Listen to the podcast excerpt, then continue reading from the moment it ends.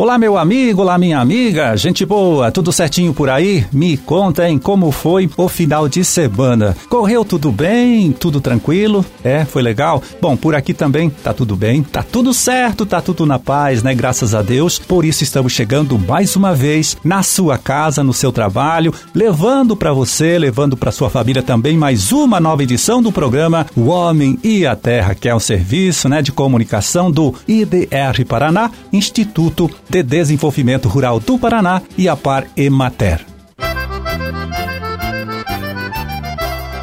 Bom, na produção e apresentação estou eu, a Marildo Alba, trabalhando aqui com o Lucas Thomas na sonoplastia, também com o Oswaldo Aguemaier no apoio técnico. Nesta segunda-feira de lua nova, 21 de agosto de 2023, dia do início da Semana Nacional da Criança Excepcional, Dia Internacional de Lembrança e Tributo às Vítimas do Terrorismo e Dia Nacional da Habitação.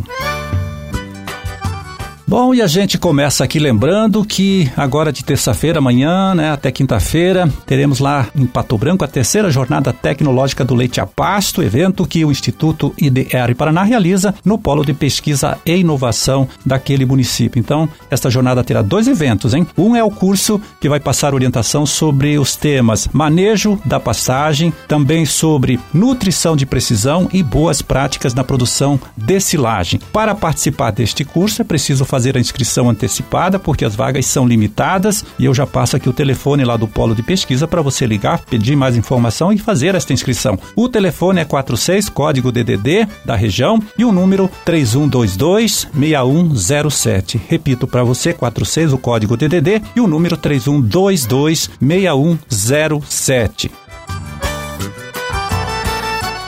Bom, além do curso, né, no último dia, na quinta-feira, portanto, à tarde, depois do almoço, teremos o dia de campo ou tarde de campo, né? Também lá no polo de pesquisa do IDR Paraná. Para participar deste evento, já não é necessário fazer a inscrição prévia, né? Como disse, então vai ser quinta-feira, depois do almoço, com início às 13h30 e término lá pelas 5 da tarde. Na tarde de campo, os participantes vão poder visitar a estação de pesquisa né, e ver os pesquisadores e extensionistas é, falando sobre criação de bezerras, sobre nutrição de precisão para vacas leiteiras e boas práticas para a produção de silagem. Tudo na prática lá, né? Acompanhando os pesquisadores.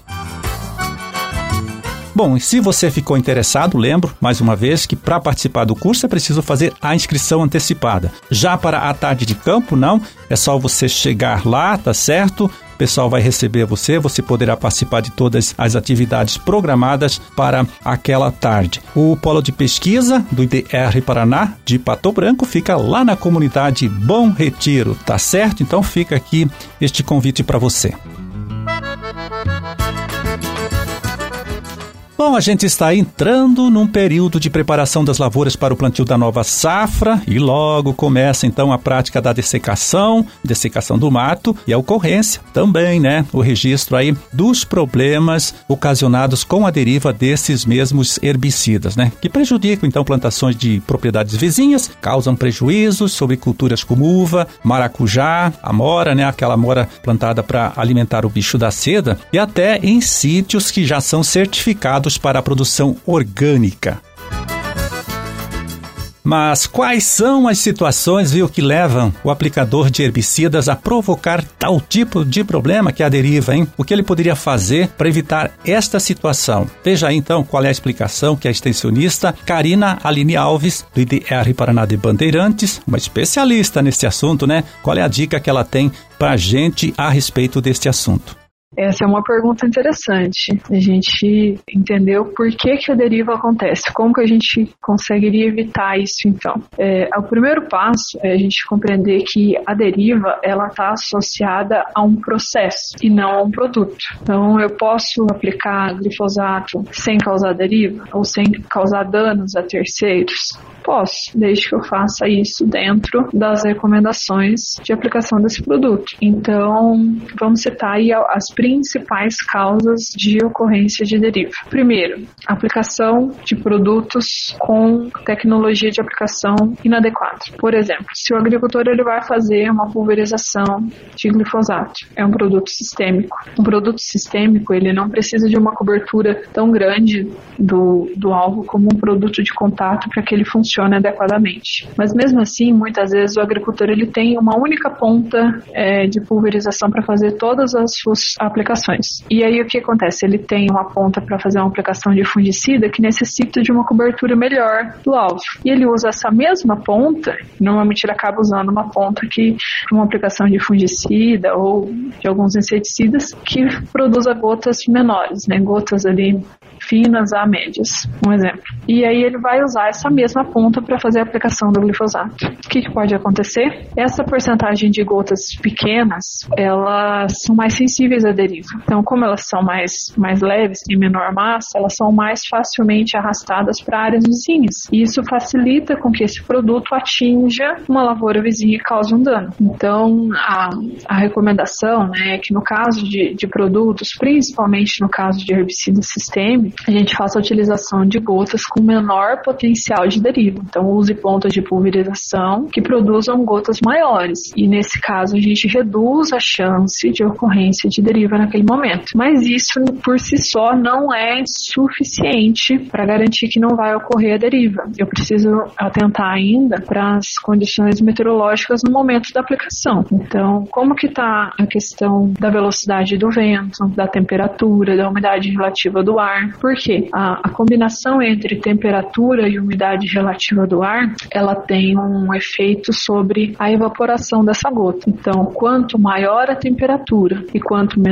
a umidade relativa do ar, mais fácil essa gota vai evaporar. Quando ela evapora, ela reduz o, o seu diâmetro, né, o seu tamanho e vai ficando cada vez menor. Quanto menor, né, cada, cada vez que ela vai ficando menor, ela é mais facilmente arrastada pelo vento. E aí a gente olha também a direção e a velocidade desse vento. Se eu vou fazer uma aplicação de um produto, por exemplo, glifosato ou 2,4-D, que eu sei que é um produto não seletivo para a cultura da uva, e eu tenho um vizinho que tem uva, então eu jamais posso fazer essa pulverização quando o vento está soprando em direção a esse vizinho. E por quê? A gente tem um risco ali de parte dessas, dessas gotas menores que, que estão presentes ali na pulverização atingir essa lavoura e causar um dano para ele. Então, olhar a direção do vento e olhar a velocidade do vento também. Quanto maior a velocidade do vento, maior também o risco de ocorrência de deriva para áreas vizinhas. É, no caso também de aplicação, a gente tem que tomar cuidado com o momento de vento zero. Não é recomendado a gente fazer a aplicação quando o ar está totalmente parado. A recomendação é que a gente tenha no mínimo 3 km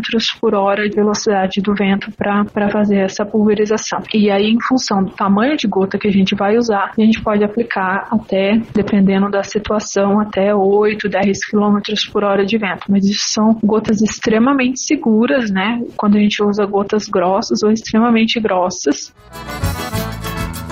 Você conferiu aí a participação da extensionista Karina Aline Alves, engenheira agrônoma né, do IDR Paraná de Bandeirantes, ela que falou das causas do problema de deriva de agrotóxicos, especialmente dos herbicidas, e começam né, a ser usados aí com mais frequência nesses próximos dias, nessas próximas semanas, para fazer a dessecação do mato. Né? Ela falou desse problema aí e também deu algumas dicas interessantes para o aplicador fazer este trabalho né, de aplicação sem incomodar o vizinho e ainda conseguir conseguindo maior eficiência com o tratamento realizado sobre a sua lavoura.